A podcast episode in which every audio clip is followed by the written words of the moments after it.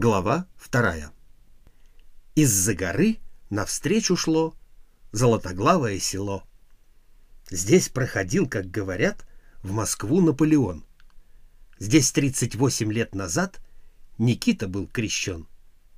Здесь бухали колокола на 20 деревень. Престол и ярмарка была в зеленый духов день.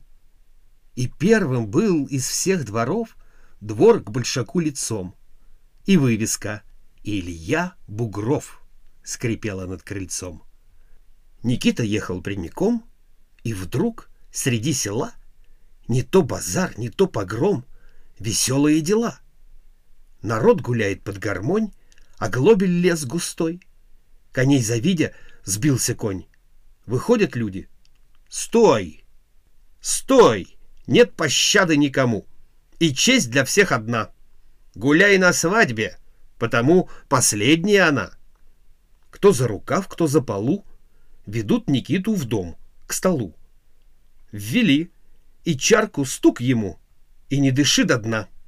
Гуляй на свадьбе, потому последняя она. И лез хозяин через стол. Моя хата, мой простор. Становись, сынок, на лавку, пей, гуляй, справляй престол. Веселитесь, пейте, люди, все одно, что в бутылке, что на блюде, чье оно? Чья скотинка? Чей амбар? Чей на полке самовар? За столом, как в бане тесно. Маргунок стирает пот. Где жених тут? Где невеста? Где тут свадьба? Не поймет. А хозяин без заминки наливает по другой. Тут и свадьба, и поминки. Все на свете, дорогой с неохотой, еле-еле, выпил чарку Маргунок. Гости ели, пили, пели, говорили кто что мог. Что за помин? Помин общий. Кто гуляет? Кулаки. Поминаем душ усопших, что пошли на соловки. Их не били, не вязали, не пытали пытками. Их везли, везли вазами с детьми и пожитками. А кто сам не шел из хаты? Кто кидался в обмороки? Милицейские ребята выводили под руки. «Будем пить, будем дурить! Иисус Христос чудеса творил!» «А кто платил?» «Когда яда не платил?» «Отчего ты, божья птичка, хлебных зерен не клюешь? Отчего ты, невеличка, звонких песен не поешь?» Отвечает эта птичка — Жить я в клетке не хочу. Отворите мне темницу, я на волю полечу. Будет нам пить, будет дурить. Пора бы нам одуматься, пойти домой, задуматься. Что завтра пропить?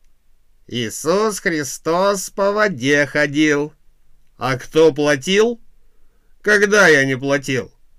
За каждый сток, что в поле сметал за каждый рог, что в хлеву держал, за каждый воз, что с поля привез, за собачий хвост, за кошачий хвост, за тень от избы, за дым от трубы, за свет и за мрак, и за просто и за так. Знаем, сам ты не дурак, хлеб-то в воду ночью свез, мол, ни мне, ни псу под хвост. Знаем, сами не глупей, Пей да ешь, ешь да пей.